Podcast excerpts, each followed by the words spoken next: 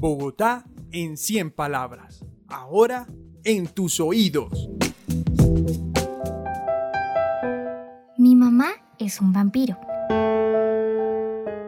Algunas niñas en mi salón queremos ser como nuestras mamás. Algunas policías, otras doctoras. Y aunque la mía no quiere que me divierta como ella, yo sí quiero ser vampiro. Sé que ella vive de noche y duerme de día.